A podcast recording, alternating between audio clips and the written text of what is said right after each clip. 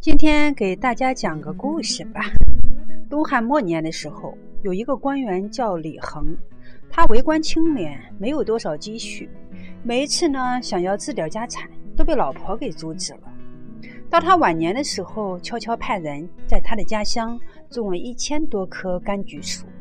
临死的时候，对他的儿子说：“你妈呢，讨厌我整治家产，所以家里穷到这个地步。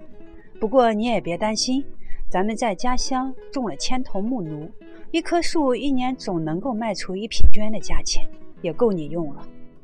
李坑死了以后，他儿子就靠着柑橘树，每年呢能够给家里带来数千匹绢的收入，于是家道殷足，子孙生活无忧。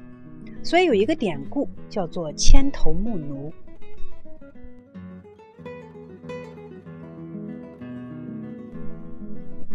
这个故事有什么启发呢？近几天有个叫芬达的 APP 非常火，在芬达上面提问和回答，我理解呢就像千头木奴这样的一种东西。因为知识呢它很奇特，它还不像柑橘树一样每年只能收成一次。你只要把提问和回答放在这里，只要精彩，肯定就有人呢去收听。那在这样的情况下呢，即使你睡着。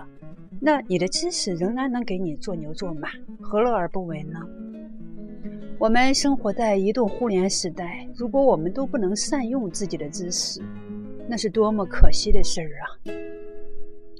也有人问我，到底芬达能够走多久？说实话，我真的不关心这事儿，不是在行季十山他应该关心的事儿吗？我又不是在行的人，我为什么要关心呢？我只关心现在，当芬达出现的时候，我能不能抓住这个红利期，能不能种下很多的提问在那里，或者是回答，然后呢，让他帮我赚钱。靠知识赚钱没有什么可耻的。